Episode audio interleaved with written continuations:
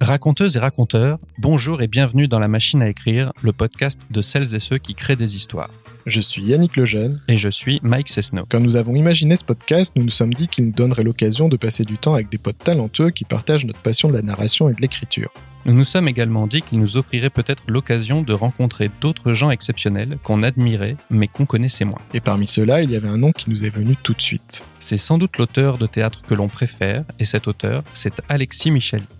Alexis Michalik, c'est six Molières, cinq pièces de théâtre qui font salle comble depuis leur création, une comédie musicale qui vient de démarrer, un roman, un film, des BD et bien d'autres choses dont nous sommes fans. Et puis il y a trois semaines, alors qu'on discutait de nos plannings, nous nous sommes rendus compte que la même semaine, Moi, j'allais voir cette fameuse comédie musicale, Les Producteurs, immense succès de Mel Brooks importé de Broadway et adapté en France par Alexis Michalik. et que moi j'allais voir Une histoire d'amour, c'est le titre de la pièce, écrite et mise en scène par Alexis Michalik, qui a même joué dedans à son démarrage.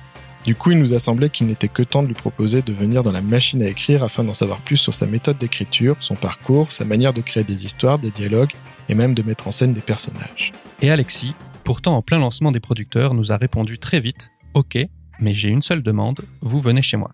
Alors, avant le générique, on va juste démarrer par adresser un immense merci à Alexis, et puis on va aussi vous dire que quand notre histoire commence, Mike vient de se prendre les pieds dans son tapis.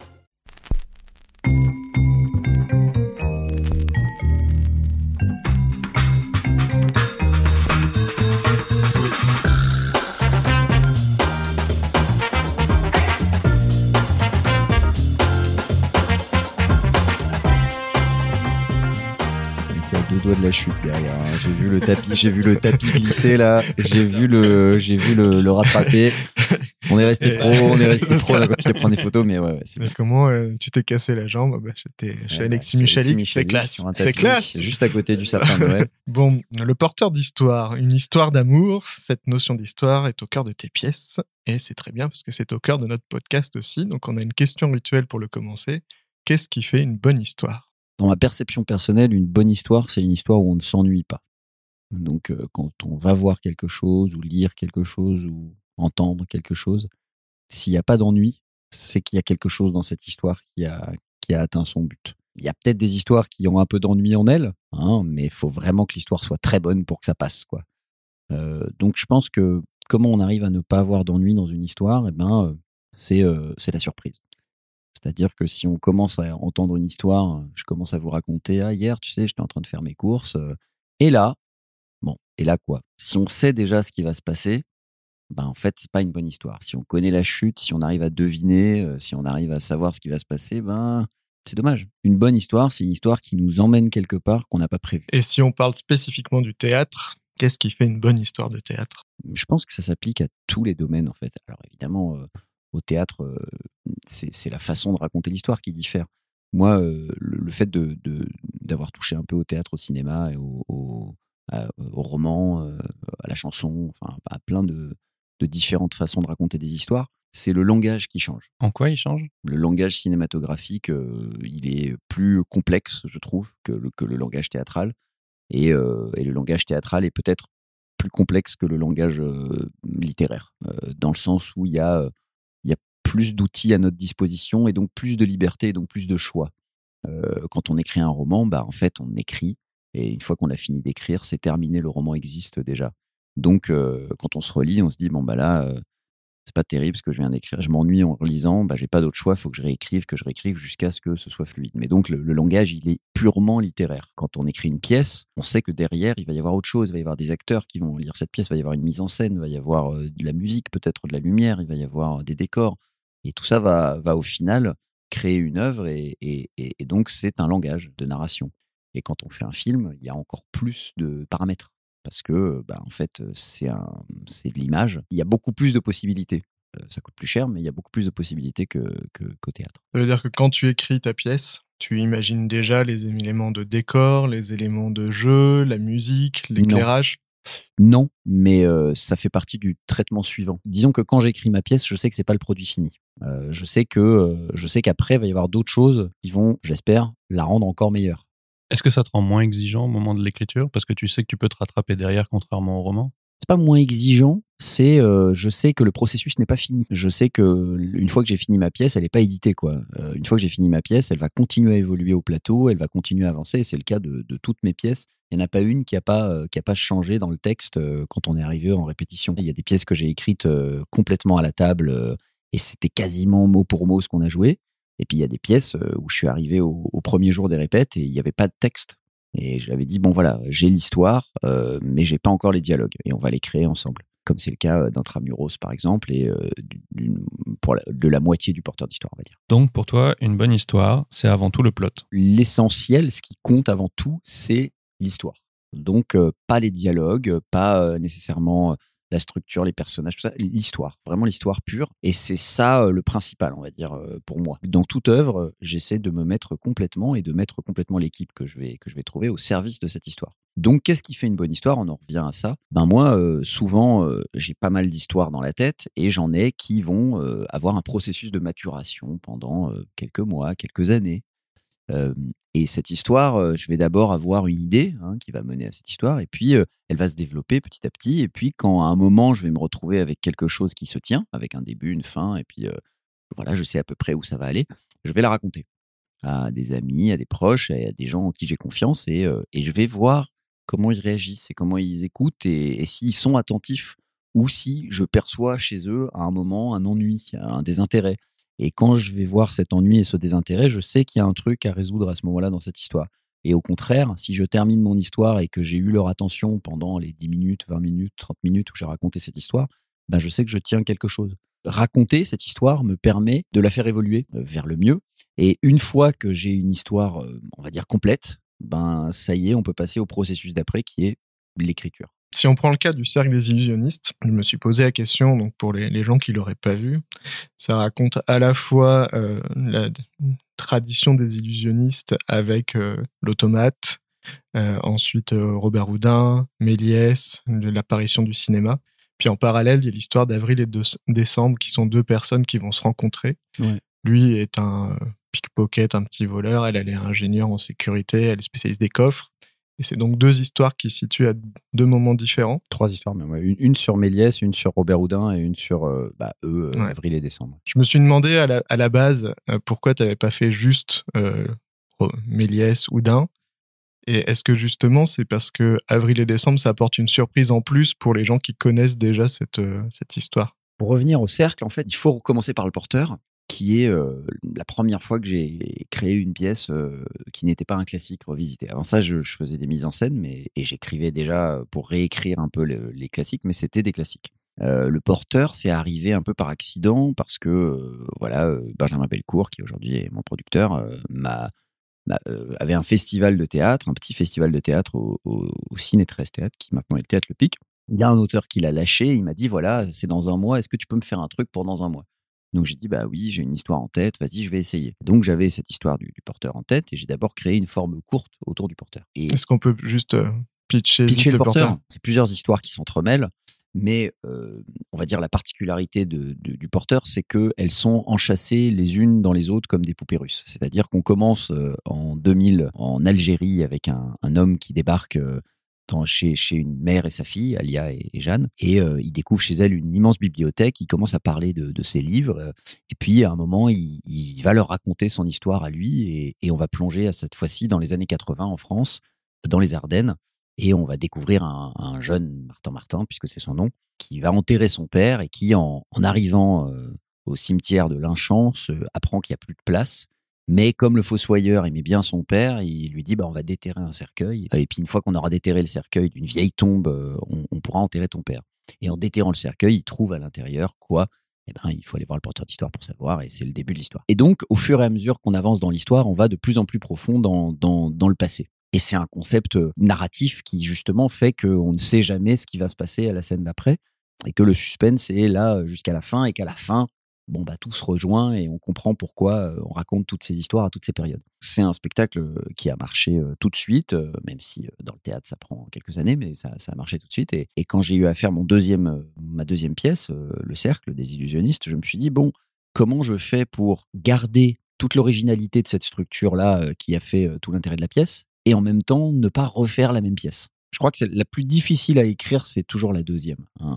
C'est le deuxième film, c'est la deuxième. C'est toujours plus difficile que le premier. Surtout quand le premier a marché, on se dit bon bah comment je fais maintenant pour pour faire en sorte que ça fonctionne, mais en même temps qu'on me dise pas ah, c'est moins bien. Et donc j'ai un peu pris de contre-pied en me disant bah je vais raconter une histoire. Il y avait ce truc de, de mêler la réalité et la fiction, des personnages réels, des personnages fictifs. Et puis je suis tombé sur cette histoire de Robert Houdin, euh, qui est un magicien du 19e siècle, qui avait son théâtre euh, à Paris et qui a été racheté quelques années plus tard par Georges Méliès dans lequel Georges Méliès a projeté euh, ses premiers films. Donc j'ai dit, ah, c'est génial, je vais raconter un peu l'histoire de la magie et du cinéma et comment ça s'entremêle. Et il fallait bien les, les, trouver un lien entre ces deux histoires, ne pas simplement raconter un truc euh, dans le passé. Et donc, euh, je me suis donné la liberté d'avoir une histoire imaginaire cette fois dans les années 80 avec Avril et Décembre. Et euh, cette liberté fait que, bah, en fait, euh, je peux faire dire beaucoup plus de choses à mon histoire en ayant une, une partie fictionnelle. Alors que si je, si je raconte que la, la, bah, on va dire la réalité, euh, je, je, suis un peu moins, je suis un peu plus lié à des faits historiques, quoi. Et mais ça a été une grosse galère parce que justement pour ne pas tomber dans le même la même fonction narrative que, que le porteur d'histoire, c'est-à-dire ces poupées russes. Je me suis dit bon bah il faut que je déconstruise, il faut que je, raconte trois histoires séparées qui vont finalement avoir euh, des résonances, mais qui vont pas être comme le porteur avec quelqu'un qui dit bah je vais te raconter une histoire et pouf on plonge dans l'histoire. Donc ça a été euh, compliqué. J'ai écrit euh, je sais pas 17 versions je crois de, de la pièce avant de avant d'attaquer les répétitions. Et puis au final, le spectacle existe, et c'est ça l'avantage du théâtre, parce que je crois qu'il est moins fort narrativement. Hein, c'est une histoire moins forte que le porteur d'histoire, mais comme je parle de magie, d'illusion, de cinéma, c'est un spectacle beaucoup plus visuel et beaucoup plus familial. Le porteur, c'est quelque chose qui s'adresse à, à, on va dire, à un public d'au moins 12-13 ans, parce que quand même, c'est très dense, il y a beaucoup de références littéraires. Oui, ça nécessite d'être concentré sur leur Ouais, les enfants de 8 ans, on les laisse à la porte un peu. Par contre, les enfants de 8 ans, au cercle des illusionnistes, ils sont super contents. Parce ouais, il y en avait plein dans la salle quand on. Bah ouais, parce que c'est très familial, il y a de la magie, on parle de cinéma, on parle de choses très simples et chouettes, et donc, euh, du coup, euh, ben, le spectacle a eu un, aussi à trouver son public mais pour d'autres raisons. Mais ça a été, euh, ouais, ça a été, euh, ça a été compliqué de, de, de trouver l'angle. Et, et, à la base, c'était un angle beaucoup plus, euh, beaucoup plus complexe. Je m'étais dit bon voilà, je vais parler des rapports entre le pouvoir et l'illusion, et donc euh, je vais ra raconter comment l'illusion, les illusionnistes se font récupérer par le pouvoir, etc. Et le pouvoir de l'illusion. Je voulais raconter l'histoire de Robert Houdin euh, en Algérie. Euh, qui a été envoyé en Algérie pour montrer aux populations indigènes que la magie française était plus puissante que celle de leurs marabouts locaux. Mmh et aux soldats qui étaient un peu effrayés par par certains, les marabouts, ouais. etc. Et, et c'est cette histoire qui est la base de mon envie de raconter ça. Je me suis dit mais incroyable cette histoire d'un magicien qui va en mission politique. Et donc le cœur de la pièce, à un moment dans la version je sais pas quoi 8 9 euh, c'était ça, c'était le voyage en Algérie. Honnêtement, c'était euh, je pense ce que j'avais écrit de mieux dans la pièce. C'est-à-dire c'était vraiment ce passage était le plus intéressant. Et pourquoi tu as décidé de l'enlever? Quand je lisais tout euh, ces, ces espèces de, de, de 100, je sais pas quoi, 120 pages de pièces, bah, en fait, c'était indigeste. Quoi. Et ça, ça a été une des, des leçons que par la suite, euh, ben, j'ai appliqué beaucoup. Euh, c'est euh, de simplifier. De simplifier parce que au final, quand on sort d'une histoire, quand on sort d'une pièce, quand on termine un bouquin, en fait, euh, on retient euh, l'ensemble du bouquin et pas juste certains passages. Quoi. Donc j'ai simplifié, j'ai coupé, j'ai coupé ces passages, j'ai coupé plein de trucs. Et mon histoire, c'est devenu, bah, en fait, comment on devient artiste, pourquoi on devient artiste, et j'ai abandonné toute cette trame de pouvoir et de et de et de voilà et d'illusion et de machin et je suis je me suis recentré là-dessus et c'est devenu beaucoup plus simple mais du coup ben ça a été aussi euh, plus simple d'accès pour, pour le public. On a parlé de la structure qui est assez euh, spécifique dans tes spectacles, donc la, la poupée russe, le, le cercle des unionistes, ce ping-pong entre les époques. Il n'y a pas euh, de volonté chez toi d'appliquer euh, les structures euh, d'Aristote, les trois actes? Bah, Depuis Aristote, il s'est passé quand même deux, trois trucs, quoi. Et notamment euh, l'arrivée du cinéma, et l'arrivée de la série, et l'arrivée de la pub, et l'arrivée de, de toutes ces façons aujourd'hui qu'on a de percevoir des histoires. Et moi, je suis à l'école d'Avignon. Euh, j'ai commencé mes premiers spectacles dans le off d'Avignon et dans le off d'Avignon, il faut euh, il faut un spectacle léger, il faut que le décor puisse être démonté en 15 minutes, il faut que ça dure moins de deux heures, mais genre beaucoup moins de deux heures parce que parce faut que sinon on n'a pas de créneau, journée, ouais. Voilà, il y en a huit par jour. Euh, donc euh, j'ai et puis surtout, il faut faire un spectacle à Avignon qui fonctionne grâce au bouche à oreille. Pour remplir sa salle, il faut que le spectacle donne envie au spectateur en sortant de, de le recommander et de dire il faut absolument que tu ailles voir ce spectacle. Et moi, ça a été mon école de, de de vie quoi de, de, création en tout cas de bon bah en fait quand je conçois un spectacle il faut que je trouve quelque chose qui fasse qu'en sortant on ait envie de d'y retourner ou de ou d'envoyer des gens le voir d'où ce rythme d'où ce truc très resserré euh, et pas d'entracte et, euh, Et enfin, voilà, Aristote, lui, euh, effectivement, il y a, quelques règles. Je veux dire, les actes existent parce qu'il fallait changer les chandelles, parce que, enfin, voilà, c'est des, des préceptes anciens. Aujourd'hui, nous, on est habitué à, à, un film où c'est des scénarios par séquence, et donc il y a beaucoup plus de courtes séquences et beaucoup moins de longues scènes. Pour moi, c'est absurde aujourd'hui de se dire bon bah, faut que je fasse une pièce. bon bah, le plus simple, c'est de partir d'un décor fixe non, au contraire, euh, il faut prendre conscience qu'un public aujourd'hui, euh, c'est un public qui va au cinéma, qui va voir des séries et qui vient pas au théâtre pour être plongé 800 euh, ans en arrière. Comme tu parlais de, cinéma et de l'impact du cinéma sur la structure, est-ce que toi, tu as étudié les structures de cinéma? Est-ce que tu, ça peut te servir pour les appliquer au théâtre, par exemple? Oh, Bien sûr. Enfin, étudier, c'est un bien grand mot, mais j'étais un spectateur vraiment, j'ai cinéphage quoi. Quand j'étais quand j'étais ado, j'allais voir tous les films et je lisais les scénarios euh, de l'avant-scène théâtre, de l'avant-scène cinéma, euh, je lisais les pièces de l'avant-scène théâtre. Enfin, je, je, je, décortiquais un peu comment comment on écrivait un scénario, comment on racontait une histoire. Euh, et ce vocabulaire m'est resté quand j'ai fait mes premières pièces. Le succès du porteur d'histoire m'a appris que les gens viennent voir une bonne histoire. L'avantage du théâtre sur le cinéma, sur les plateformes, sur sur tout en fait, c'est que la seule façon de voir une pièce, c'est en achetant sa place et en allant dans une salle de théâtre. Et c'est ce qui fait que le porteur d'histoire joue depuis dix ans, alors que évidemment des films excellents qui sont sortis il y a dix ans ne sont plus à l'affiche. Parce qu'on les voit ailleurs, parce qu'on les voit à la télé, parce que le théâtre, non, le théâtre, on le voit pas à la télé, on le voit pas en rediff, on le voit pas en DVD, euh, on le voit dans une salle. Tant qu'une pièce est à l'affiche, il y a une marge de spectateurs. Le porteur d'histoire, c'est, euh, on va dire, euh, en cumulé sur dix ans, c'est 500 000 spectateurs. Puisque ça, et ça a beaucoup tourné, ça, ça joue à Paris depuis depuis 10 ans. Euh, c'est euh, c'est un succès fou, ça a joué 2500 fois. Mais 500 000 spectateurs, c'est un, un succès euh, modeste pour un film. c'est pas, pas intouchable, quoi. C'est, Edmond au cinéma, on a fait 700 000 spectateurs, ce qui est super, mais il s'espérait un peu plus, quoi. Donc, ce que je veux dire, c'est qu'il y a, il y a de la, il y a de la marge. Il y a pour pour un public. il y a possibilité de faire durer un spectacle longtemps. Ce qui pose problème en général, c'est que les acteurs ils sont pas disponibles parce que quand on monte un une pièce de théâtre privée, c'est des têtes d'affiche. Sauf que quand c'est pas des têtes d'affiche, bah, ils peuvent jouer plus longtemps. Je me suis rendu compte avec le porteur d'histoire que mon idée de base, c'était je vais essayer de raconter l'histoire la plus entre guillemets dingue possible, quoi. Mais en même temps, la rendre la plus simple possible pour qu'elle soit toujours euh, accessible à un public. Parce que si on est tout seul dans son délire, bah, en fait, euh, les gens, ils nous lâchent. Il y a deux axes euh, principaux. Premier axe, ne pas se brider narrativement. Hein, euh, ne pas se dire euh, il faut que j'ai un simple décor, ne pas se dire euh, j'ai quatre acteurs donc ça fait quatre personnages. Non, non, non, non. On peut avoir 40 personnages avec quatre acteurs. ça, c'est le premier axe, vraiment raconter l'histoire la plus la plus aboutie et, tout donner pour que ce soit une bonne histoire. Et le deuxième axe, c'est comment arriver à mettre en œuvre cette, cette, cette, on va, on va dire cette folie littéraire, hein, c'est-à-dire bon bah j'ai écrit une, pièce avec 60 scènes au théâtre, comment je fais pour faire figurer 60 scènes au théâtre Eh ben en fait, c'est là où le théâtre a aussi un énorme avantage sur le cinéma, c'est que le théâtre, c'est l'art de la convention. Quand Shakespeare, euh, dans Le songe de nuit d'été, il fait dire à son magicien Je suis invisible, ben en fait, le public accepte qu'il est invisible. Et pourtant, il est là, il est sur scène, mais nous, c'est bon, il est invisible.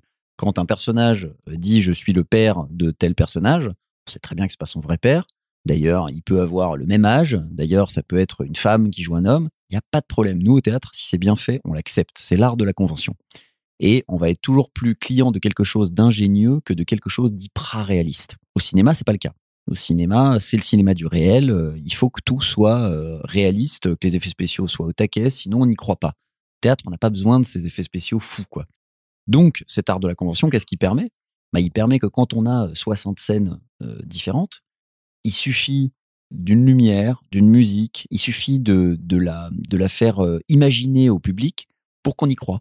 On croit beaucoup plus à un désert avec des acteurs qui ont l'air d'avoir chaud, une espèce de musique euh, et une lumière adéquate que si on essaye de ramener une dune.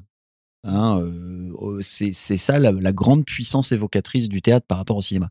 Donc, le premier axe, c'est l'histoire et tout pour l'histoire. Et le deuxième axe, c'est comment on arrive à, faire croire à ça et donc comment on arrive à simplifier tous ces décors pour arriver au, final, encore une fois, à se mettre au service de cette histoire. Tu as parlé de la pérennité de tes spectacles. C'est vrai que tu as la chance d'avoir tous tes spectacles en cours. Mais euh, dans Edmond, tu fais dire à Maria, alors je vais, je vais pas le faire de tête, hein, pour nous les acteurs, demain n'existe pas. Ce qui existe, c'est le public, le spectacle, l'instant. Nous sommes des artisans de l'éphémère. Ouais. Et c'est une phrase qui est, qui est très puissante.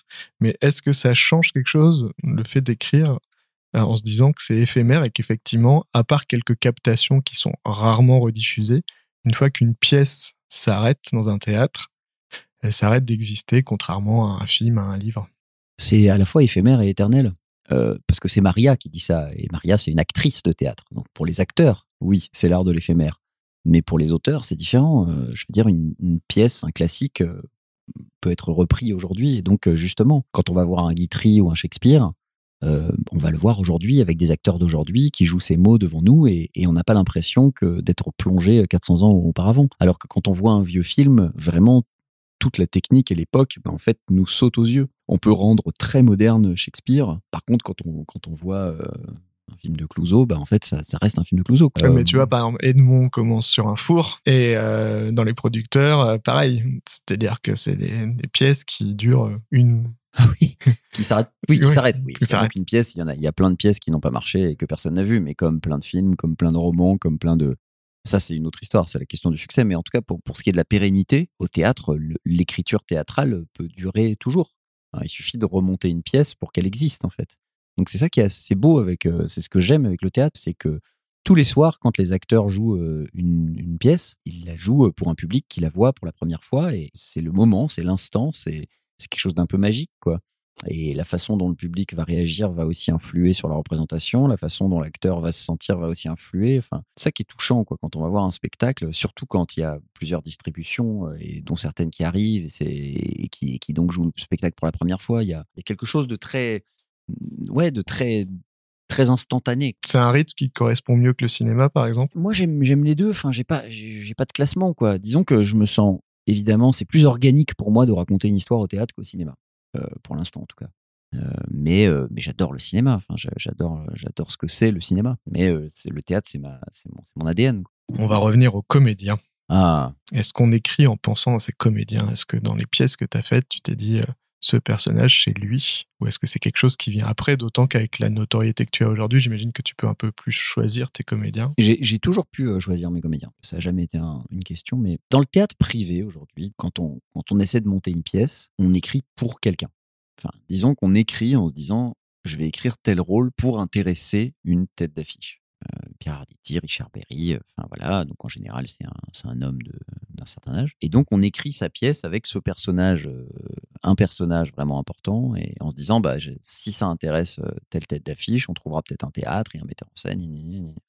Bon, euh, moi la chance que j'ai, c'est que euh, j'écris pas du tout de cette manière-là. Quand j'écris, encore une fois, je commence juste à penser à l'histoire. Et c'est pas une position que j'aurais imaginé avoir aujourd'hui, parce que quand on a fait le porteur d'histoire, vraiment, s'il y a un truc qu'on s'est pas dit, c'est on s'est jamais dit ah là là ça ça va faire un carton.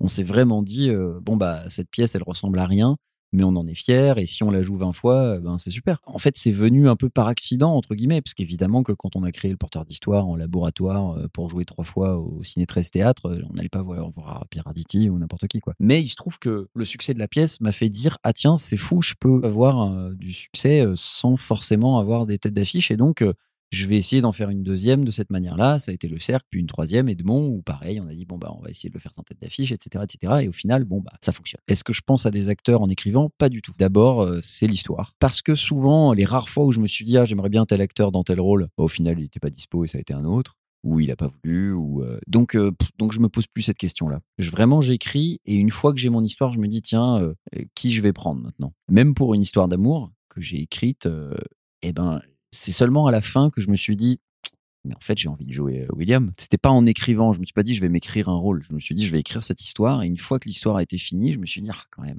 je sens que je pourrais le faire. Je sens que je pourrais l'apporter apporter quelque chose à ce personnage. Est-ce que tu n'avais pas conscientisé le fait que tu mettais un peu de toi dans ce personnage? Ou est-ce qu'il te ressemble pas du tout en vrai? En fait je mets je mets un peu de moi dans tous mes personnages. Ouais, Parce que ce Euh, personnage-là, on- on- pour les gens qui connaissent pas et qui n'ont pas vu la pièce, c'est un, un auteur. Mhm. Il est écrivain, il raconte des histoires, donc on peut vite imaginer quand c'est toi qui le joues que tu l'as pensé dès le départ que c'était toi qui le il est alcoolique quand même. Il ça, euh, non, mais il y a, il y a plein de choses. Mais, mais vraiment, il y a de moi dans, dans tous mes personnages. Je veux dire, quand on prend Edmond, euh, il y a de moi dans Edmond, il y a de moi dans Léo, euh, son meilleur pote, et il y a de moi dans Coquelin, le chef de troupe. Et il y a de moi dans Rosemonde et dans Jeanne. euh, et, enfin, il, il y a de moi dans plein de personnages. Mais c'est une partie de moi, quoi. Donc, euh, et dans une histoire d'amour, il n'y a pas de moi que dans William. Il y a de moi dans Katia, il y a de moi dans n'importe quel auteur, en fait, s'il raconte s'il aime ses personnages, et, et ben il y met un peu du sien, quel que soit le personnage. Même chez les méchants, même, euh, enfin voilà, il y a, y, a, il y a un peu de soi, quoi. Donc non, je me pose pas la question. Dans, dans Intramuros, par exemple, euh, quand j'ai fini d'écrire Intramuros, je me suis dit, ah, là, quand même, le rôle du metteur en scène, ce serait peut-être drôle que je le fasse. Donc, Intramuros, juste on va, Ouais. on va raconter. Oui, ça se passe en prison et c'est l'histoire d'un metteur en scène qui vient donner un cours de théâtre en prison. Et je me suis dit, ah, ce serait, ce serait rigolo que je fasse le metteur en scène. Et puis en fait, euh, je me suis dit, non, c'est pas pour moi. C'est pas, un autre le fera mieux que moi. Un autre aura un meilleur physique pour le rôle, aura une meilleure, meilleur sens de la comédie pour le rôle que moi. C'est, alors qu'une histoire d'amour, je me suis dit, ben là, je pense que je suis la bonne personne pour, euh, pour faire ce rôle-là. Est-ce que ça aide d'être comédien quand tu écris? Oui, euh, quand j'écris, peut-être surtout quand je dirige. Euh, surtout, euh, ça aide d'être comédien quand on dirige des acteurs parce qu'on sait comment leur parler, on sait ce qu'ils ressentent et on peut se mettre à leur place, quoi. Et ça aide aussi pour écrire des rôles intéressants. Très tôt, je me suis dit, je comprends pas les metteurs en scène qui ont 10 acteurs et qui en sous-emploient 5. Je me suis dit, c'est vraiment dommage d'avoir une, une matière euh, vivante et de la laisser en coulisses pendant une heure, quoi. D'avoir un acteur qui rentre pour dire euh, bonjour, euh, je vous apporte. C'est se priver d'une matière énorme. Hein, c'est comme si on avait à sa disposition des moyens énormes et qu'on se disait non mais moi je vais juste utiliser ça finalement. Mais même avant avant avant le porteur dès les dès les classiques, je me suis dit bon euh, quel que soit le nombre d'acteurs que j'ai, il faut qu'ils jouent autant quoi. Il faut qu'ils aient autant à défendre les uns les autres parce que sinon euh, il va y avoir des, des frustrations quoi. Donc euh, dans le porteur d'histoire, ben, à chaque fois ma question c'est quel est le nombre minimum d'acteurs que je vais avoir dans cette pièce? Tu factorises en fait. Ouais, une fois que j'ai fini d'écrire, je me dis bon, si j'ai euh, sept acteurs, il y en aura forcément deux qui auront moins joué que les autres. En revanche, si j'ai cinq acteurs, deux femmes et trois mecs, là vraiment ça va tourner et tout le monde va avoir à manger. Et ça pour le coup, ça aide d'être acteur parce que je sais ce qu'aime un acteur. Parce que pour pour avoir été euh, pour euh, comédien aussi, je sais que y a rien de plus frustrant que d'être sur une pièce et de pas jouer. C'est terriblement frustrant. Un acteur, quand on lui fait jouer une pièce pendant une heure et demie non-stop, il est content parce qu'il travaille, parce qu'il joue, parce qu'il se donne, parce qu'il défend, parce qu'il incarne.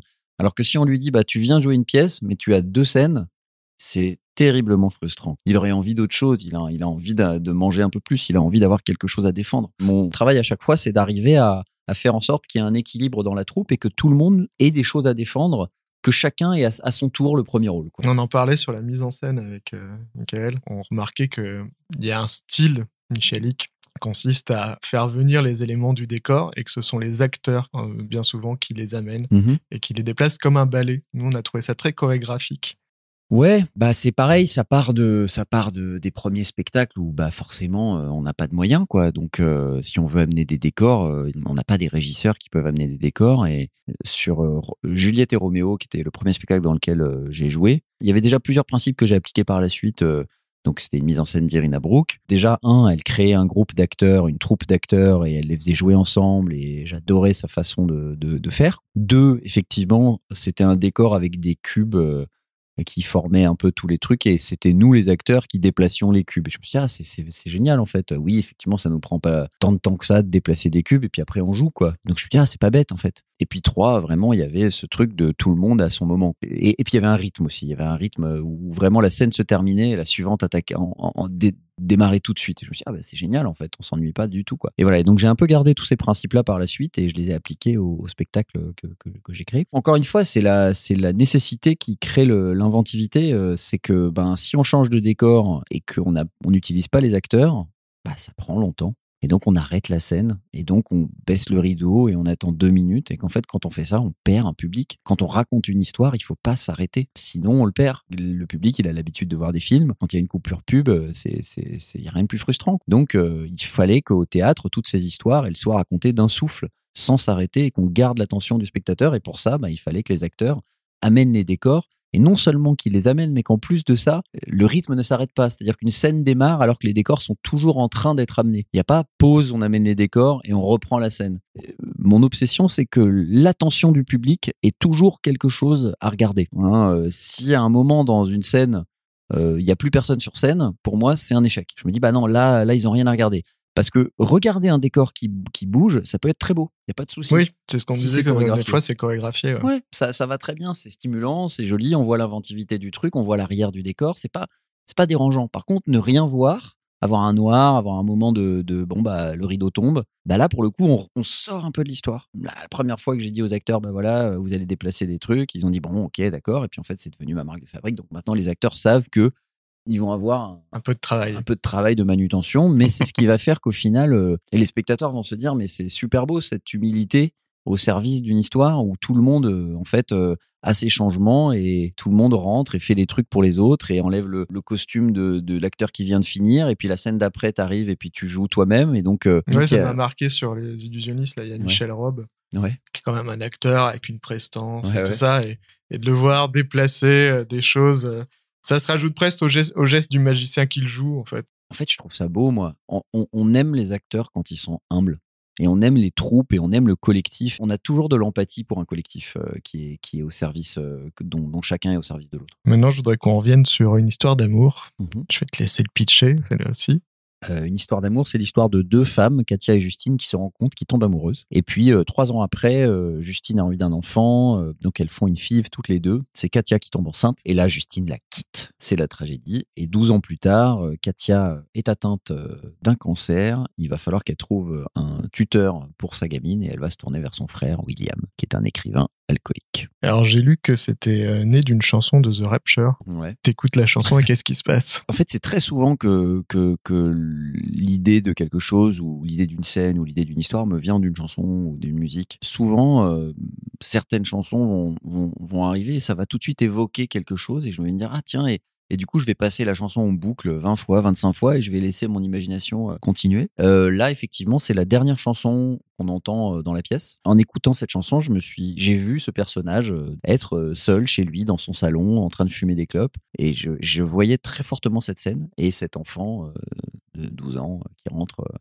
à la fin. Je percevais cette scène, je percevais le moment où, la lumière s'éteindrait et que ce serait la fin du spectacle. Et même, j'avais un truc de ah, c'est marrant, c'est un personnage que je pourrais jouer. Et au final, euh, j'avais pas la pièce, quoi. J'avais juste euh, la fin. Donc, c'est euh, pas né d'une terrible rupture qui t'a amené, ou d'un événement familial qui Euh, ressemblait? euh, Si aussi, mais par la suite. En fait, euh, cette, cette idée initiale donc de, de la de la chanson m'est restée un peu dans la tête. Et puis de temps en temps, j'y repensais. Et je repensais un peu à qu'est-ce que ça pourrait être la pièce qui mènerait à cette fin. Et puis comme ça, pendant un an, la structure m'est apparue et à peu près hein, dans les grandes lignes. Et effectivement, j'ai traversé une rupture assez dure où je me suis retrouvé bon voilà, à me faire quitter, comme ça arrive à tout le monde, mais dans des circonstances euh, pas faciles. Et, du coup, au cœur de cette, euh, de cette euh, tristesse, hein, je me suis dit, mais est-ce que c'est pas le moment de raconter cette histoire, puisque ça parle quand même pas mal de ça, quoi? Et du coup, c'est surtout toute la relation Katia-Justine qui, qui a été nourrie par cette rupture. Mais donc, c'était ce qui me manquait, en fait, pour avoir la pièce en, en entier, puisque j'avais la partie William, j'avais la partie, le rapport entre l'oncle et sa nièce, mais j'avais pas la partie euh, de l'histoire d'amour et de, comment ça allait se passer et comment elles allaient se séparer, etc. Et tous les mots euh, de ces scènes me sont évidemment venus avec beaucoup plus de naturel que, que, que si j'étais pas en train de traverser moi-même cette rupture. Il y a quelque chose qui est très satisfaisant quand on voit cette pièce, c'est le, la manière dont ça part toujours entre le- les larmes et le rire. C'est-à-dire qu'au moment où on sent qu'il y, qu'il y a une émotion très forte et que ça pourrait sombrer dans quelque chose de très larmoyant, il y a souvent un mécanisme de, de un peu feel good où il y a une, de- une blague, quelque chose, ouais, quelque chose de rigolo qui va, qui va apporter euh, un peu de réconfort au public. Et donc, on a toujours les gens qui sont un peu au bord des larmes et puis après, ils rigolent parce qu'ils sont soulagés. Et je voulais savoir si c'était une intention dès le départ quand tu as écrit où tu t'es dit je veux vraiment qu'il y ait cette alternance ou c'est juste venu parce que l'histoire euh, c'est est venue comme ça à toi au fur et à mesure? On écrit toujours sur soi. C'est-à-dire que même quand on n'écrit pas, euh, je veux dire, moi, je fais pas d'autofiction, je raconte pas ma vie, mais au final, dans toutes mes pièces, c'est des thèmes qui me tiennent à cœur. Et donc, d'une certaine manière, si le thème nous tient à cœur, on écrit un peu sur soi. Hein, quand j'ai eu l'idée d'Edmond il y a mille ans, euh, ben, en fait, euh, l'histoire d'un jeune auteur euh, qui rêve de gloire et qui rêve de faire un chef-d'œuvre, ben, c'est un peu ce qui m'est arrivé par la suite, quoi. Sauf que de manière assez assez assez ironique, moi, quand j'imaginais Edmond, je me je me voyais dans le rôle du jeune acteur, le copain d'Edmond, puisque à ce moment-là, j'étais pas du tout metteur en scène de théâtre, ni auteur, ni quoi que ce soit.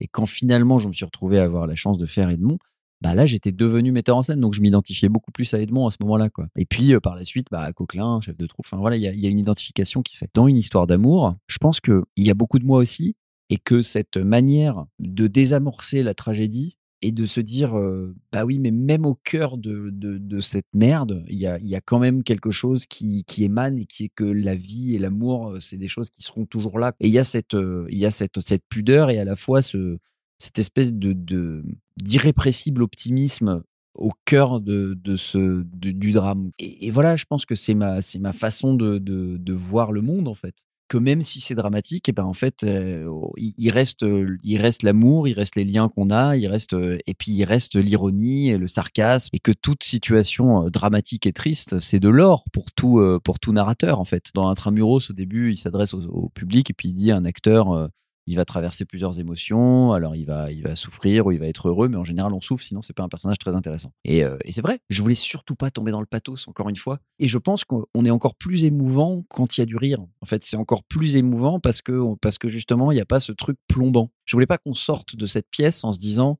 ah là là la vie c'est vraiment de la merde. Je voulais qu'on sorte en se disant bah en fait j'ai pleuré euh, toutes les larmes de mon corps et pourtant, je me sens bien. Et pourtant, il y a quelque chose de cathartique en fait. Quelque chose de bon, c'est que du théâtre tout ça au fond. Et la vie, c'est que du théâtre au fond. Donc, euh, restons positifs et, continuons de rire même face à l'adversité euh, et, à la tragédie. Il y a un relief comique dans la pièce qui est assez génial, c'est la, la, petite fille. On discutait avec euh, Jérôme à propos de la nuée, où il y a aussi des enfants qui jouent dans le film, et il nous, il nous expliquait un peu toutes les contraintes qu'il y a et toutes les réécritures qu'ils ont dû faire parce qu'il y a des impératifs avec mmh. des enfants. Et du coup, je me demandais. Plus au cinéma qu'au théâtre. Et du coup, je me demandais, ouais, c'est quoi les, les, les contraintes? Est-ce que ça a impacté l'écriture d'avoir une enfant? Est-ce qu'il y a des contraintes que tu as découvertes? Quel âge elle a, l'actrice qui joue actuellement? Elles ont 12 ans. Elles ont 12 ans, elles sont plusieurs. Euh, elles sont obligées d'être trois euh, pour tourner parce qu'elles ont le droit de jouer trois fois par semaine. Mais en réalité, euh, on, leur, on les fait jouer deux fois, on va dire. Et, euh, et oui, il y a des contraintes, la DAS, tout ça, des dossiers. Mais bon c'est pas si c'est pas si dur. Euh, c'est plus compliqué au cinéma parce qu'au cinéma elles peuvent tourner qu'un certain peut tourner qu'un certain nombre d'heures, etc.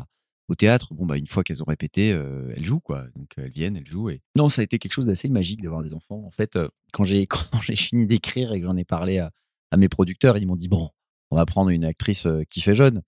J'étais genre non, je pense que vraiment, il faut que ce soit une fille de 12 ans, sinon ça marche pas autant, quoi. Puis ils ont dit, ah, mais c'est compliqué, on va devoir en prendre plusieurs. Et je dis, ah ouais, ouais, ouais, mais on va essayer. Et puis on est allé chercher, euh, on a fait un casting et on a trouvé euh, bah, les trois premières avec qui on a démarré, qui aujourd'hui euh, jouent plus, mais, mais mais, mais tout de suite, en fait, le fait d'avoir une vraie enfant euh, qui, joue vraiment, et, c'est que des actrices, c'est que des filles qui ont, envie d'être actrices, et on sait qu'elles ont envie d'être actrices, et ça vient d'elles, ça vient pas de leurs parents, et, on voit tout de suite la différence, et, le simple fait de faire la scène avec elles, moi tout de suite j'étais bouleversé quoi. Parce que parce que avoir une enfant qui, qui, dit les mots d'une enfant bah tout de suite euh, ça, marche tellement mieux quoi. Ça a été euh, essentiel quoi. Ça a été essentiel et vraiment le, les le, le, fait que effectivement quand elle arrive au début on est dans l'émotion etc et puis en fait euh, quand ils commencent à, leur longue scène avec William où, on attend que ça va mal se passer que ça va être encore triste etc bah, tout d'un coup c'est la scène drôle du spectacle. Et donc pendant dix minutes on, bascule dans la comédie euh, dans leur rapport. Et puis hop on y retourne euh, on retourne tout à coup dans, dans quelque chose de plus émouvant. Et puis au fur et à mesure leur, leur leur relation va se nouer, on va découvrir qu'en fait la gamine, ah ouais, elle joue quoi, elle a des trucs à jouer quoi elle y va, quoi. Elle pleure, elle crie, elle, est dans. C'était fou comme aventure, hein. mais on s'est rendu compte que nous, ça nous portait.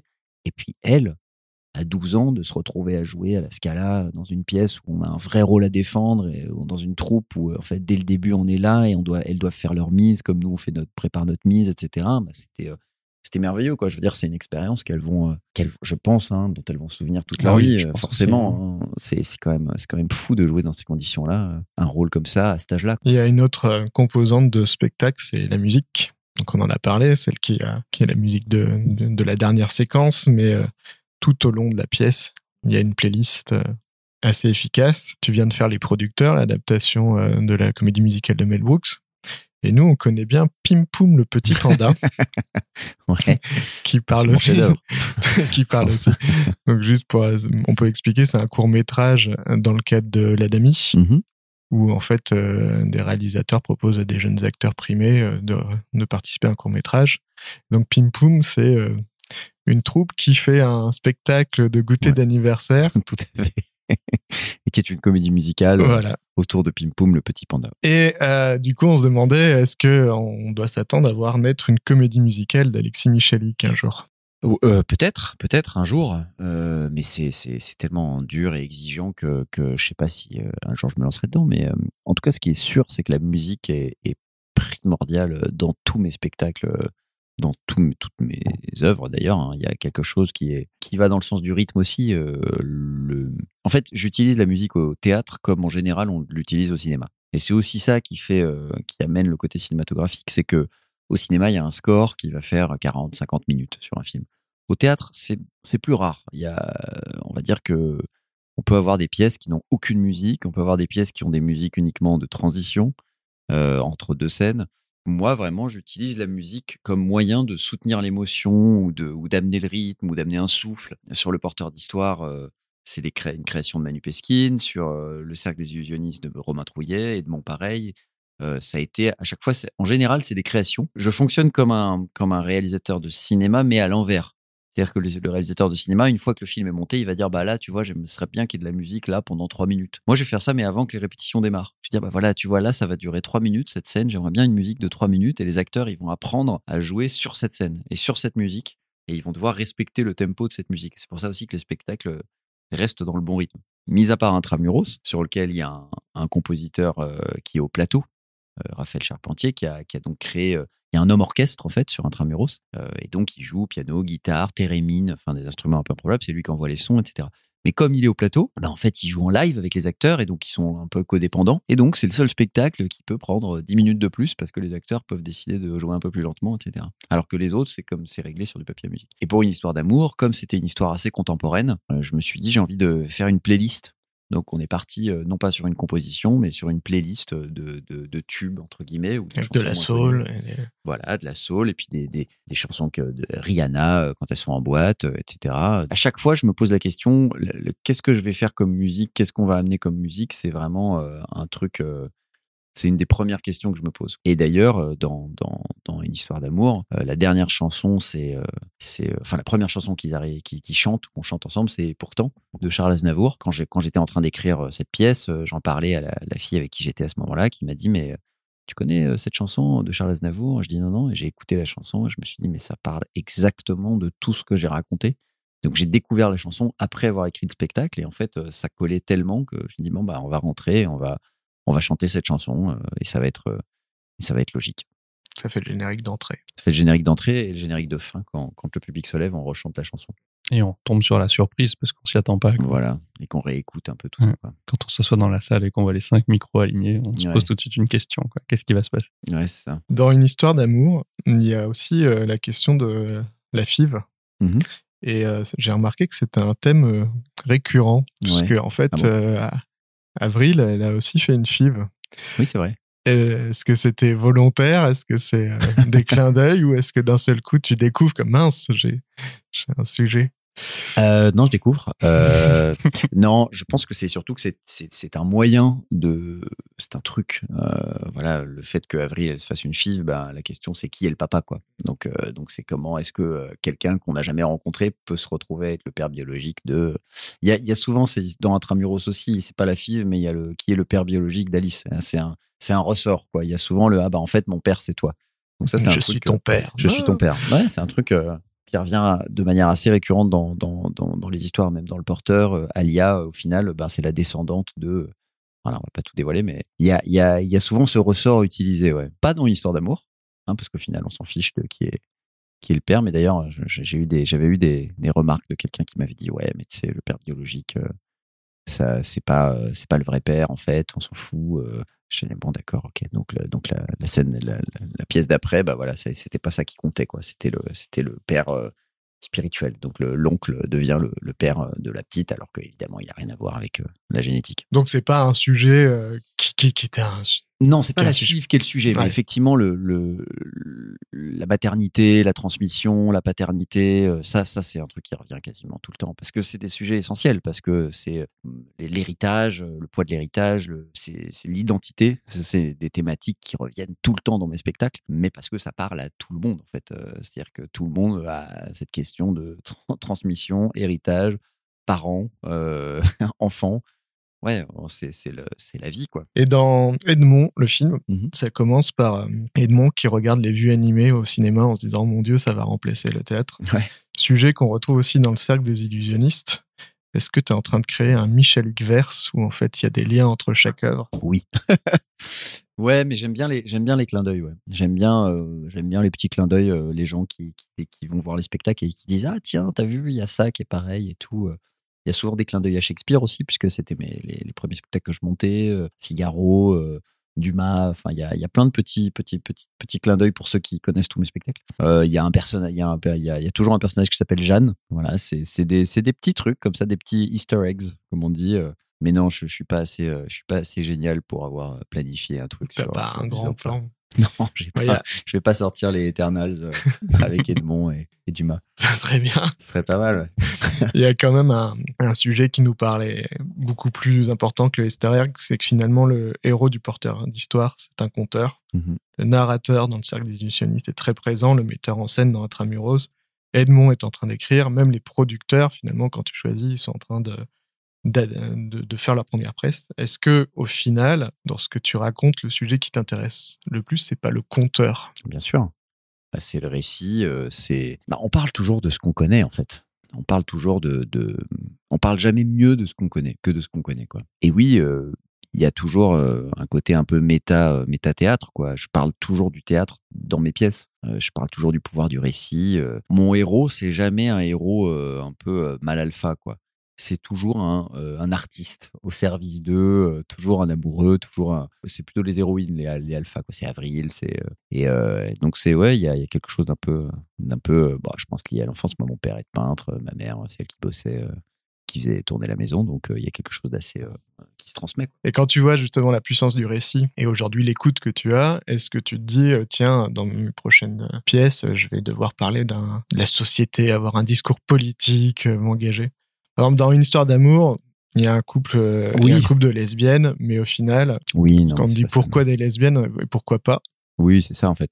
Mais, mais je pense que c'est déjà politique, hein, de, de, de- justement, de dépeindre une société euh, actuelle sans que ça soit la question en fait. Euh, non, je me, je me, je me dis pas, tiens, je vais aborder ce thème.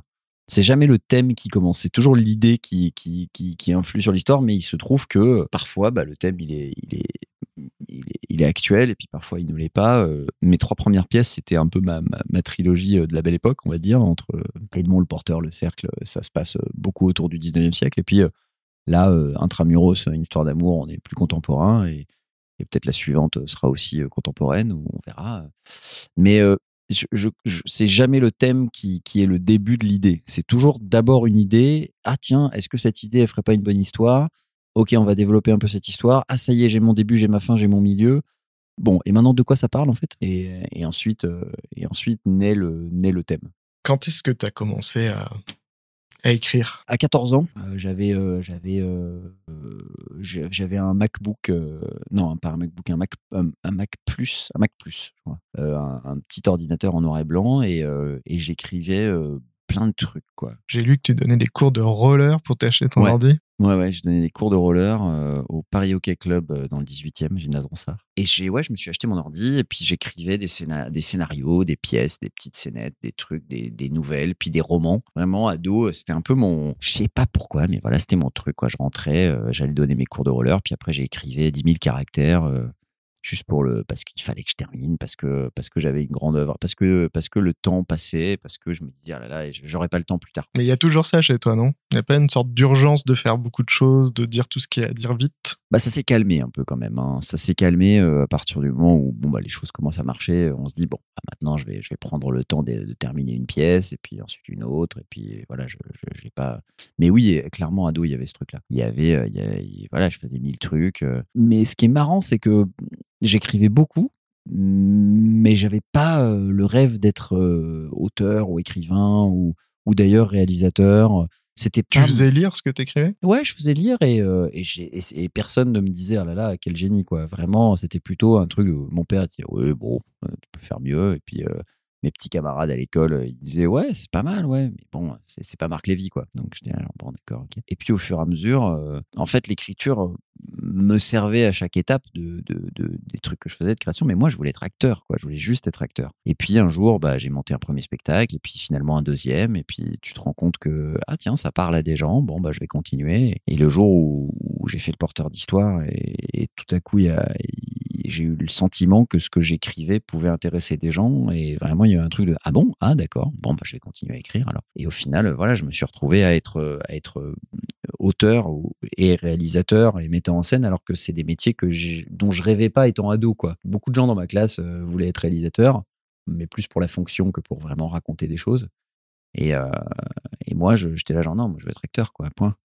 Et puis en fait, bah, de fil en aiguille, on se rend compte que, que cette partie-là, metteur en scène, auteur, euh, prenait de plus en plus de part euh, importante dans ma vie. Et puis surtout que voilà, que on m'a jamais dit, oh là là, ton interprétation dans ce téléfilm sur TF1 m'a bouleversé. Euh, alors que, alors que, les spectacles, au moins, ils, ils pouvaient provoquer ce genre de réaction. Est-ce que c'est pas lié aussi euh, T'as un, physique de jeune premier, beau gosse, le, le, le quoi Le fait de pas avoir un... Que les gens t'aient pas forcément donné euh, le rôle terrible et ténébreux euh, qui va donner des, un Oscar. Ouais, peut-être. En tout cas, quoi qu'il en soit, c'est peut-être ça qui a fait que bah, je me suis, euh, je, je, me suis consacré à créer des choses puisque je me disais bon bah puisqu'on me donne pas des rôles, je vais, je vais pas perdre mon temps quoi. J'allais pas perdre mon temps à aller faire la fête et et juste attendre le temps qui passe, qu'on me donne ma chance. Euh, non, j'avais envie de faire des choses, quoi. Je me souviens qu'à à, 18, 19 ans, juste après avoir fait euh, Juliette et Roméo, j'avais réalisé un long métrage, entre guillemets, où, euh, vraiment un polar avec ma petite caméra tricé CD que je m'étais fait chier à monter tout seul sur iMovie derrière. Et voilà, et, et, et bien sûr, c'était hyper amateur avec plein de défauts, etc. Mais au final, le simple fait d'être allé au bout d'un projet, c'est symptomatique, quoi.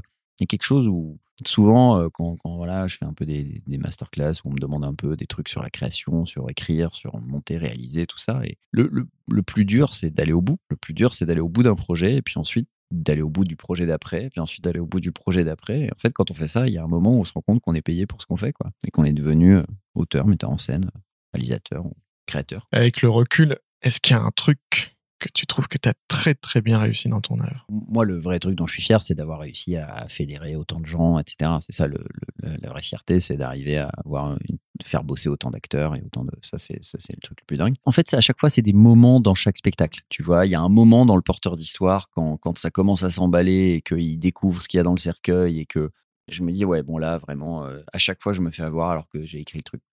Euh, il y a un moment dans Intramuros à la fin où vraiment euh, quand c'est bien joué, je vais pleurer alors que c'est mon truc, quoi. Euh, c'est des, c'est des tu moments. te fais encore euh, capter par les acteurs. Ouais, c'est des moments de grâce en fait. C'est des petits moments de grâce où tu fais bah voilà tout ça. C'est souvent quand on écrit, quand on crée, on crée pour le pour le climax, pour la fin, pour le moment où ça va exploser, etc. Et donc c'est ces petits moments de grâce où je me dis bah voilà ça c'est c'est le meilleur moment de la pièce et c'est le moment où là on, on, l'attention elle est au max et et où je vois le public euh, pleurer et où je où je les entends rire c'est c'est voilà c'est on, on, on construit cette histoire pour ces genres de petits moments de grâce quoi est-ce que des fois tu redécouvres quelque chose dans une pièce, genre quelque chose que tu n'avais pas prévu au moment de l'écriture et avec l'interprétation, avec le, le, moment de grâce justement, tu dis tiens en fait ça parle de ça ou je vois quelque chose que j'avais pas vu au départ? Ou c'est toujours quand même très proche de ce que tu avais Non, tête? mais disons que quand même, je veux dire la dernière partie des répétitions, euh, on voit beaucoup de fois la pièce quoi. Donc il ouais. euh, y a tu l'as déjà poncé quoi. ouais, mmh. tu la connais un peu quoi quand elle démarre. Après ça m'est arrivé, euh, je me souviens le porteur d'histoire de, de de, de, changer la fin après genre un ou deux ans, je crois, ah ouais? comme ça. Mais pas, pas, pas toute la fin, mais un petit détail de la fin, quoi. Mais un détail important. À la fin, il allait déterrer, euh, on va dire, le trésor euh, dans à un endroit, et je me suis dit, mais non, en fait, il faut qu'il aille le déterrer ailleurs, c'est logique. Euh, donc voilà, donc j'ai changé l'endroit où il allait déterrer le trésor. Donc je dis à Tomo, voilà, on va changer un peu le texte, les gars. Ça faisait déjà deux ans qu'il jouait au spectacle. Quoi. Et du coup, tu trouves ça mieux depuis Ah bah ouais, bien sûr, évidemment. Ouais, non, c'est parce que je me disais, bah oui, ah pourquoi j'y ai pas pensé plus tôt, quoi? Mais euh, ah, c'est ça qui est bien avec le théâtre, c'est que tu peux changer tu peux la changer, fin ouais. en cours de route. Alors changer, que alors quand que on la film pièce il est se joue, fait. ouais, ouais. Bon, ça fait un peu bizarre aux acteurs, mais mais euh, Edmond, j'avais fait ça aussi. J'avais coupé un peu, je crois. J'avais des, j'avais comme comme je quand j'ai commencé à adapter le film, euh, à adapter le, la pièce en film, euh, je me suis dit ah mais c'est vrai que ça c'est un peu long. Et donc j'ai dit aux acteurs bon les gars, on va couper euh, telle scène, on va couper ça. Donc euh, les gens qui ont vu Edmond euh, la pièce euh, au tout début, Ça devient méta parce que Edmond lui-même, il est en train de d'écrire au fur et Ouais. à mesure. Ouais, mais c'est mais c'est marrant. hein. Mais bon, voilà, il y a des fois où l'épiphanie vient après, quoi. Et l'avantage, effectivement, d'avoir des trucs qui jouent longtemps, c'est que c'est qu'on peut quand même continuer à, à, à, influer dessus. Après, quand la pièce marche, évidemment qu'il y a moins de pression. Si ça marche, on se dit bon, bah, ça marche. Euh, ça sert à quoi de revenir en mettre le nez dedans vu que ça marche? Si ça marche pas, c'est là que je pense que c'est là que tu te dis hm, qu'est-ce que je peux faire pour la rendre meilleure? Et évidemment qu'il y a des choses où parfois on entend euh, un retour euh, et on va se dire ah oui tiens il a raison bon bah je vais changer ça. Hein, par exemple, je me souviens de dans, Edmond il y avait une réplique où il disait euh, c'est Edmond qui est chez Coquelin et qui essaie de le convaincre de monter la pièce et il dit euh, voilà euh, aucun vent ne peut t'enrhumer euh, né magistral excepté le Mistral. Euh, aucun vent ne peut né magistral t'enrhumer excepté le Mistral. Et Coquelin disait euh, le Mistral, ce Cyrano est donc Gascon. Ouais. Alors justement, il ouais. disait donc Gascon. Gascon. Et là, quelqu'un m'a dit bah non, le Mistral, c'est la Provence. Et j'ai mmh. dit ah d'accord, bon bah je vais changer. Donc maintenant il dit ah ce Cyrano est donc provençal et, et Edmond répond Gascon. Et on est bon, on est on a, on a ce qu'il faut. donc ouais, quand c'est quand c'est un truc constructif, c'est pourquoi pas? On peut on peut complètement changer quoi. Là sur les producteurs, tu as fait une série de une sorte de semaine d'avant-première, euh, ouais. répétition avant la date officielle. Est-ce que tu as été les voir bah, évidemment. Et est-ce que, en fonction des réactions du public, tu te dis tiens, on doit changer ça dans la mise en scène ou c'est un peu tard dans la dans l'état du spectacle? Non, non, on a fait exactement ça. Ouais, ouais. C'était euh, c'était le principe. Euh, mais euh, même même sans les réactions du public, en fait, euh, c'est simplement que la comédie musicale, il y a tellement de trucs euh, qui se rencontrent à la fin, genre l'orchestre de sept musiciens, on les a vraiment à la fin, quoi. D'avoir une semaine où on peut avoir des vrais filages avec un peu de public pour nous donner un, vrai retour, c'est hyper précieux parce qu'effectivement, on peut continuer à changer des choses, resserrer, décorer, couper un petit truc à droite à gauche, euh, et puis changer aussi des répliques. Euh, ça, ça a été très utile aussi. Euh, certaines punchlines où on s'est dit ah mince, ça marche pas. Bon, comment on fait? Bon, bah, on va la transformer, on va essayer. Tiens, essaye ça ce soir-là. Puis il essaye, puis ça marche pas. Bon, essaye ça ce soir-là. Puis il essaye ça, puis là ça marche, gros rire. Bon, ben, on garde ça. Est-ce que tu as beaucoup collaboré avec Mel Brooks ou très très peu? Non, Mel Brooks, il a, il y a 95 eu, ans. Est-ce qu'il y a eu un échange? Ouais, on s'est eu au téléphone il y a quelques mois, euh, ce qui était génial. Et euh, parce que, bon voilà, déjà pour prendre contact. Euh, et puis moi, j'avais envie de lui demander l'autorisation de couper euh, un, un, une chanson. Voilà. Donc, euh, donc je savais que ça allait être un peu touchy. c'est toujours touchy. C'est quoi, on... sur le personnage féminin? Non, non, non. non, une chanson que j'ai eu le droit de couper. Ah. donc vous n'avez pas vu. Euh, non, mais une chanson qui, qui, qui, qui récapitulait un peu tout ce qu'on avait déjà vu et qui est un numéro pour une star de Broadway. Mais comme on n'a pas de star de Broadway, ben, en fait, ça ne sert pas à grand chose. Donc voilà, donc j'ai essayé de lui dire euh, est-ce que c'est possible de couper cette chanson Et puis, euh, puis encore une fois que j'ai plaidé ma cause, il m'a dit non, mais je comprends ce que tu essaies de faire. Tu essaies de faire un théâtre de troupe, il euh, n'y a pas de souci, ok, vas-y. Et puis même si tu as d'autres choses à couper, enfin voilà, je lui ai dit moi, ce que je voudrais, c'est faire un spectacle de moins de deux heures sans entracte. Là où à Broadway, c'est plutôt 2h30 avec entracte. Il y a une blague dans le spectacle sur l'entracte puisqu'il voilà. y a un... Il y a un faux entracte. Ouais, un faux entracte. C'est ça, exactement. Alors c'est marrant parce que dans le pitch qui est sur Internet, on va pas jusqu'au bout de ce qui se passe et donc je vais pas en parler. Mais je me suis dit si quelqu'un entrait dans la salle maintenant sans savoir ce qu'on est en train de regarder, c'est sûr, ça serait euh, ça serait très bizarre. Bah c'est-à-dire qu'il monte le spectacle, quoi. Voilà. Et euh... ça c'est extraordinaire. Je pense que la la mise en abîme fonctionne euh, très très bien. Bah, on voulait pas du tout qu'il y ait des images de, de ça euh, qui soient diffusées sur les, les télés, quoi, parce que c'est effectivement hors contexte, c'est très étrange. Bah oui. voilà. Et toi, t'étais plus euh, fan du de la pièce, du film original ou du remake euh, récent avec euh, Nathan Lane et Matthew Broderick? J'ai découvert d'abord le remake en 2005. J'ai vu le film et je me suis dit, en voyant le film, je me suis dit, mais ça devait être une comédie musicale Broadway de dingue. Euh, je me suis dit le film a des défauts, il, il a pas trop marché parce qu'il était justement très théâtral, mais je percevais le show que ça devait être et je lisais euh, les, reviews et, la folie euh, qui se passait autour de ce spectacle hein, qui a été un carton phénoménal. Je me suis dit mais c'est dingue quand même, c'est dingue ce spectacle. Pourquoi ça n'a pas été monté en France quoi? Et voilà. Jusqu'ici on a beaucoup parlé de l'histoire et du récit. On dirait qu'on s'attarde un petit peu sur les personnages. Comment est-ce qu'on construit un bon personnage? C'est marrant, c'est vraiment c'est une question tellement théorique que je me la pose jamais. Moi, j'essaie de créer les personnages que j'aime, c'est-à-dire qu'il y a des, personnages emblématiques, on les aime parce que. On les aime pourquoi, mais mais c'est pas des trucs que je, vais théoriser. Je vais partir sur mon histoire, je vais imaginer, euh, je vais imaginer où va cette histoire, et en fait, au fur et à mesure, le personnage va naître et toutes toutes ses facettes, toute sa personnalité va, va apparaître. Il y a un exercice qu'on fait au théâtre qui s'appelle une naissance, surtout en masque quand on fait du théâtre de masque, où euh, on, va, on, va asseoir le, personnage euh, sur une chaise et on va lui poser des questions. Bon, alors bonjour, comment tu t'appelles Et en fait, il va répondre, l'acteur va répondre en personnage. En posant ces questions-là, on, on va développer un peu euh, sa vision du personnage, mais aussi on va l'aiguiller sur ce qu'on veut. C'est-à-dire que moi, je vais lui dire, euh, mais euh, donc toi, t'as quel âge? Il va me dire, bah, j'ai 41 ans. Je vais dire, je pense que t'as plutôt 45. Hein. Il va me dire, j'ai 45 ans. euh, il va rester dans le truc. euh.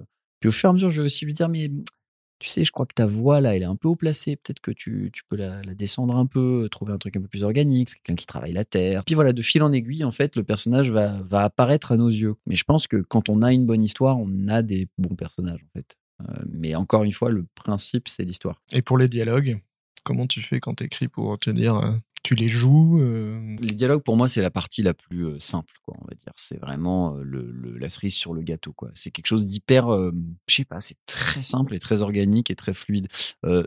Mais ça, pour le coup, tout le monde fait pas pareil, évidemment. Mais par exemple, quand je vais écrire un scénario, normalement, on passe par synopsis court, et puis synopsis long, et puis synopsis détaillé, et puis et séquencier. Un séquencier, c'est donc toutes les séquences écrites, mais il n'y a pas encore de dialogue à ce moment-là.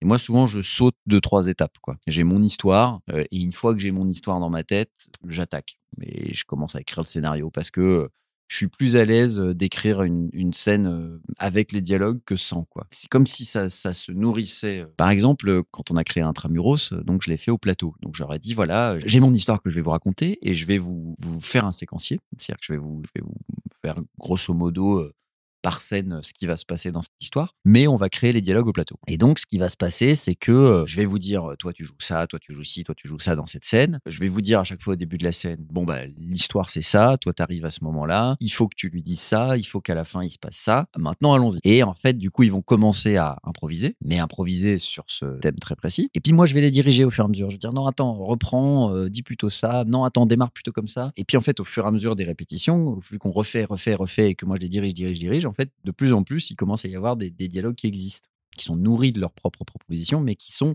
au final euh, très influencés par ce que je vais leur dire. Et quel avantage ça a? Ça a l'avantage de, de créer cette scène de manière à ce qu'elle ne soit pas assujettie au dialogue. Normalement, quand on crée une scène de théâtre ou de cinéma, on a des dialogues et on dit bon bah il y a ces dialogues, comment on les filme quoi. Là non, c'est pas ça, c'est on crée à partir de la situation et ensuite les dialogues naissent et tout se crée en même temps. Et donc il y a cette impression très naturaliste de bah en fait c'est très réaliste et parce que évidemment ça a été créé au plateau quoi. Donc c'est très instinctif. Du coup, la mise en scène influe sur le dialogue. Voilà, et inversement. Et quand je rentre chez moi, la dernière fois qu'on fait la scène, on l'enregistre en dictaphone. Mon assistante va me la mettre sur, sur papier. Et moi, je vais, enfin, sur, euh, par, tec- par texte, toi. Et je vais rentrer, je vais prendre mon ordi et là, je vais réécrire la scène. C'est-à-dire, je vais peaufiner un peu, je vais garder certains trucs, couper d'autres, et puis ça va devenir un objet euh, littéraire, quoi. Mais ça, pourquoi ça me plaît tellement? Parce que je suis metteur en scène et auteur. Donc, les deux se s'entrecroisent. Et c'est pas toujours le cas. Un auteur de théâtre, il est pas forcément metteur en scène de la pièce. Que lui, ça va être son truc, ça va être le dialogue, etc. Mais il va pas forcément imaginer la scène telle qu'elle est mise en scène, quoi. Moi, c'est mon cas. Je suis un auteur metteur en scène, donc ma façon de créer, elle est très, euh, elle est très organique, quoi. Maintenant, on va passer un petit peu à, des conseils. C'est quoi la dernière bonne histoire que tu as lue, vue ou entendue? Chose qui t'a marqué? Euh, j'ai vu deux trucs qui se passaient en, en hôtel, The White Lotus et euh, Nine Perfect Strangers, où je me suis dit, putain, c'est vraiment pas mal comment, comment ils amènent l'histoire. euh. Moi, j'ai beaucoup aimé. Ça a été, ils sont défoncés par la critique aux États-Unis, mais moi, vraiment, j'ai beaucoup aimé. Je trouvais que ça, ça allait très loin, que la, la façon dont ils amènent, dont justement, ces personnages, je trouvais, étaient extrêmement bien foutus, bien dessinés, très bien interprétés. euh, très bien écrit. Non, j'ai vraiment adoré euh, cette série euh, de, du- de bout en bout, mini-série d'ailleurs, qui se termine. C'est marrant parce que pour le coup, moi, je trouve que c'est une série qui est très basée sur les personnages, Ouais. très basée sur le, le casting, parce qu'ils sont excellents, Ouais. mais sur lequel le plot, Oui, mais c'est une série de troupes. C'est-à-dire que c'est pas juste un, un personnage, c'est tout le monde à son moment et tout le monde existe. Oui. et- mais il n'y a pas, euh, finalement, toi qui es très marqué par l'histoire, le plot en lui-même est assez petit. c'est pas petit. Moi, je trouve que si on prend Edmond, c'est simple. C'est l'histoire d'Edmond qui, raconte Cyrano, qui écrit Cyrano. Donc, c'est c'est pas un plot euh, fou. On sait qu'à la fin, il va faire la pièce, on sait que ça va marcher. La difficulté scénaristique, c'est pas forcément dans la, dans la surprise permanente. Là, la difficulté scénaristique dans Edmond, c'est comment j'arrive à, à raconter Cyrano et à mettre Cyrano au cœur de la vie d'Edmond et à entremêler ces deux choses pour qu'un public qui n'a jamais vu Cyrano ait quand même accès à l'histoire de Cyrano et que elle s'entremêle avec la vie d'Edmond. Et c'est en ça qu'il y a une mise en abîme et un, et un petit travail de dentelle. Et je trouve que dans Nine Perfect Strangers, il y a ce travail de dentelle dans la vie de chacun des personnages et comment chacun euh, va, arriver avec euh, ses problématiques euh, psychologiques et profondes et comment ils vont arriver à résoudre ces problématiques d'une manière qu'on découvre en voyant la série. Mais, c'est en ça que je trouve que c'est de la dentelle. Sinon, il y a, mille séries où j'adore, où l'histoire me, tue à chaque fois. Rick and Morty, trouve qu'ils sont trop forts. L'une de mes séries préférées en termes d'écriture, c'est une série animée, c'est BoJack Horseman. Je trouve ça fabuleux ce qu'ils arrivent à faire en partant d'une sitcom et en fait en plongeant dans des thèmes de, liés à la dépression, liés à, des trucs hyper profonds. À l'héritage aussi, et à la parentalité. Hein. Ouais, à tout quoi, la parentalité, à, puis euh, voilà, euh, tout ce que ça dit sur le métier, etc., sur la vanité du métier, sur ah, c'est tellement brillant. Je trouve que les, les, les, séries de comédie américaines euh, sont souvent brillamment écrites et surtout celles qui basculent vers autre chose que de la pure comédie quoi. Alors à l'inverse, est-ce qu'il y a un pitch qui t'avait vraiment euh, plu, que t'avais vraiment envie de voir et au final t'as été déçu? Et si oui, pourquoi? J'ai pas vu assez de trucs pour euh, récemment là pour euh, pour me avoir un truc qui me vient en tête, mais souvent c'est plus je décroche quoi. Je vais lancer un film sur Netflix ou autre et puis vraiment au bout de cinq minutes, je vais me dire bon c'est bon j'ai compris, je m'ennuie, j'arrête. On en revient à la question de l'ennui. Ouais, ouais. Bah, surtout quand je me dis, bon, je sais comment ça va se terminer. Euh. En fait, je vois la paresse. Je vois la paresse scénaristique, je vois la paresse euh, dans la réal. Euh, et inversement, je vois quand il n'y a pas de paresse, je, c'est ça qui m'excite, c'est ça qui me plaît. Et je me dis, genre, ah, ok, là, ça me stimule. Là, je vois qu'ils se sont donnés corps et âme. Le problème, c'est quand il y a une, quand il y a vraiment, quand il y a une paresse scénaristique, ben, le reste va avoir du mal à le rattraper, quoi. Même quand c'est brillant, brillamment réalisé dommage quoi. Au service de quoi quoi? C'est quoi le meilleur conseil d'écriture que tu aies reçu? Reçu euh, je sais pas. Parce que j'ai pas beaucoup reçu de conseils d'écriture. Mais donné quand on me demande euh, j'ai envie souvent on me dit j'ai envie d'écrire euh, comment je dois faire? Je dis juste écris. Il y a rien d'autre à faire que écrire en fait. L'avantage de l'écriture c'est que ça coûte pas cher ça prend que du temps. Et tout ce qui compte c'est d'écrire c'est-à-dire, euh, voilà, écris, va au bout d'un projet, et puis relis-le, et puis réécris, et puis réécris, et puis après passe au projet suivant, et puis continue d'écrire.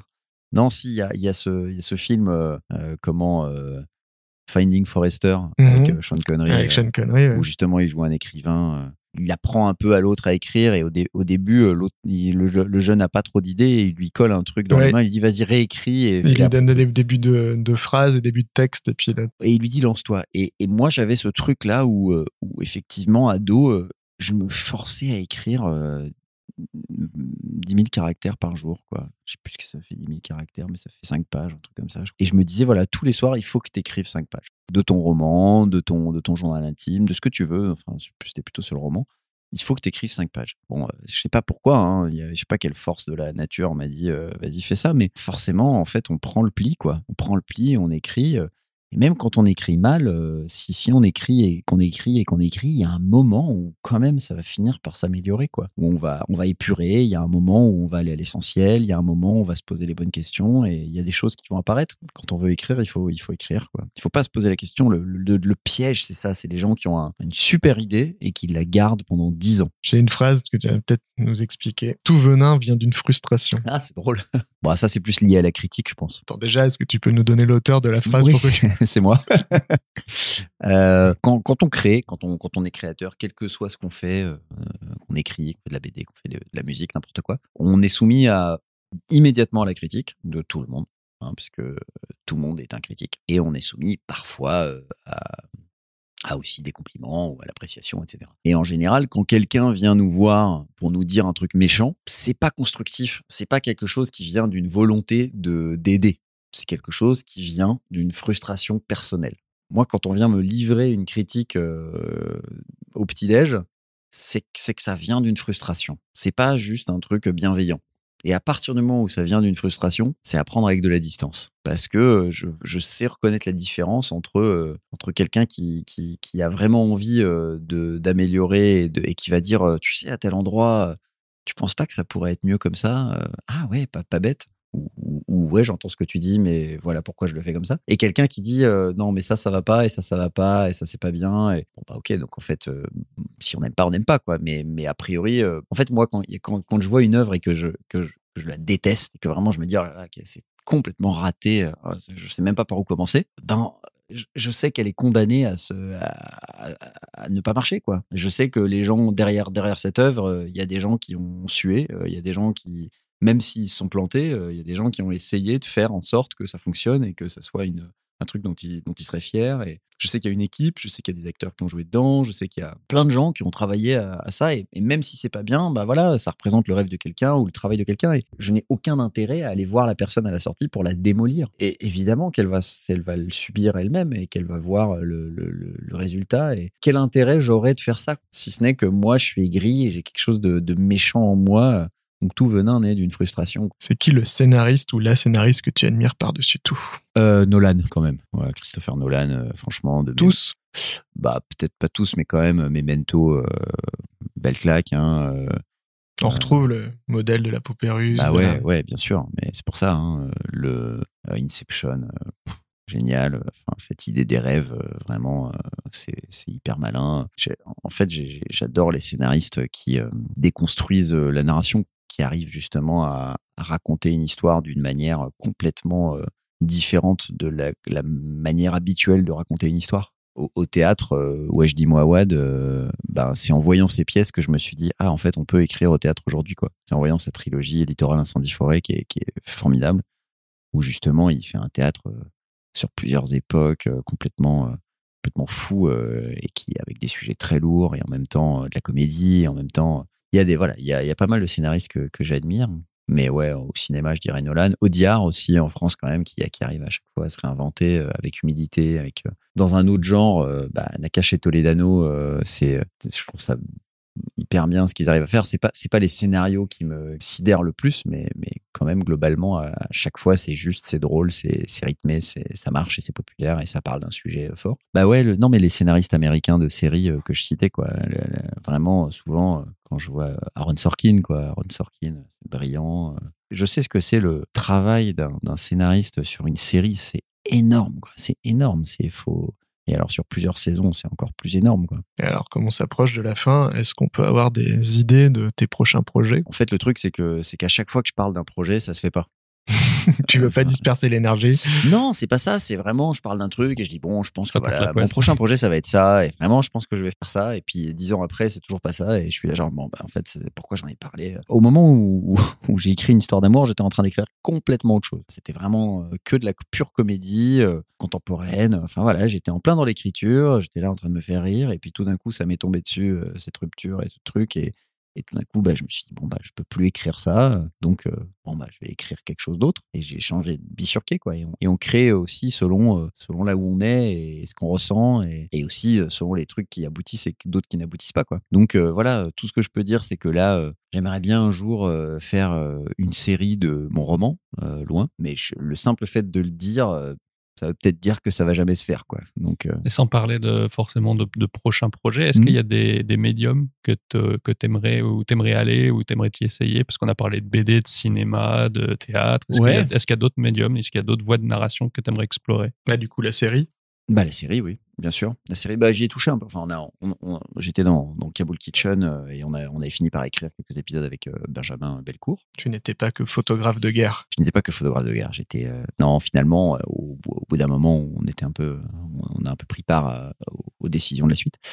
J'aimerais bien la série, mais mais je sais aussi le travail que ça représente. Je sais que c'est pas juste, c'est pas deux mois d'écriture et hop, pouf, allez salut quoi. C'est c'est vraiment, on est parti pour un bon bout de temps quoi. Donc j'ai beaucoup de respect pour les gens qui font de la série. Mais oui, j'aimerais bien, ça, ça m'exciterait pas mal. Pourquoi pas un truc de son, euh, voilà j'ai pas j'ai pas de en fait j'aime bien comme moi voilà j'aime pas m'ennuyer hein, comme on l'aura compris. Donc euh, il y, a, y, y, a, plein de trucs qui m'ont toujours vachement attiré mais qui bon n'auraient pas vraiment de sens. Mais genre le stand-up ça m'attire vachement. Le, le, fait de ouais le genre j'en regarde beaucoup euh, le, le, principe de la comédie mais bon sauf que je suis pas très drôle donc euh, ça n'a pas ça, ça, ça a pas vraiment de sens mais mais c'est quelque chose qui m'attire. La forme m'attire. Mais quand je me projette dans l'idée d'un stand-up ça peut être du seul en scène hein, au théâtre je me vois en tournée avec mon régisseur et je me dis oh la déprime le cafard quoi il y a quelque chose comme ça aussi, c'est que quand, quand j'ai sorti mon roman, euh, j'étais hyper content d'être allé au bout, d'avoir écrit un bouquin, etc. ça s'est bien passé, c'était super, j'ai fait des salons, machin. Et puis je me suis rendu compte qu'en fait, euh, ben, c'est très solitaire comme expérience. Quand on a une bonne nouvelle, on dit ah super, bah, ben, voilà, je, je me donne une petite tape dans l'épaule et puis, puis j'ai personne avec qui la partager. Alors que quand on fait une pièce, quand on fait un film, en fait, on a une équipe, donc on est tous euh, en train de célébrer ensemble et de subir les choses difficiles ensemble. Et je suis quand même plus un mec de troupe que, qu'un, qu'un, mec solitaire. Il faudrait que ce soit des choses qui, qui incluent euh, une équipe. Quoi. Pour euh, finir, pourquoi est-ce qu'il faut aller au théâtre? Il faut pas aller au théâtre. mais c'est à nous, créateurs, de donner envie aux gens d'aller au théâtre. Euh, par le contenu. De la même manière, il faut pas aller au cinéma juste pour aller au cinéma ou regarder des trucs pour gagner. En fait, nous les créateurs, on a cette mission de bah voilà, on va on va faire venir des gens voir des choses parce que c'est bien. Et je pense que le théâtre existera encore dans 10 000 ans. Là où je sais pas ce que ce que le cinéma sera. Hein. je pense que le théâtre a toujours existé. Il y a toujours eu des gens en représentation parce que ça nécessite simplement un public et des acteurs. On peut pas en dire autant du cinéma qui euh, évolue euh, déjà depuis 100 ans de manière complètement incroyable, alors que bah, il y a 100 ans, quand on allait au théâtre, on allait déjà voir des pièces avec des projecteurs et des acteurs et ça fonctionnait à peu près de la même manière. Il y a évidemment eu d'autres choses depuis, mais concrètement, le théâtre sera toujours là. Euh, là où on peut influer, c'est sur qui va au théâtre et comment on peut faire venir au théâtre euh, des gens qui a priori n'iraient pas au théâtre parce qu'ils ont cette image de ben le théâtre c'est chiant, le théâtre on s'ennuie, le théâtre c'est cher, etc.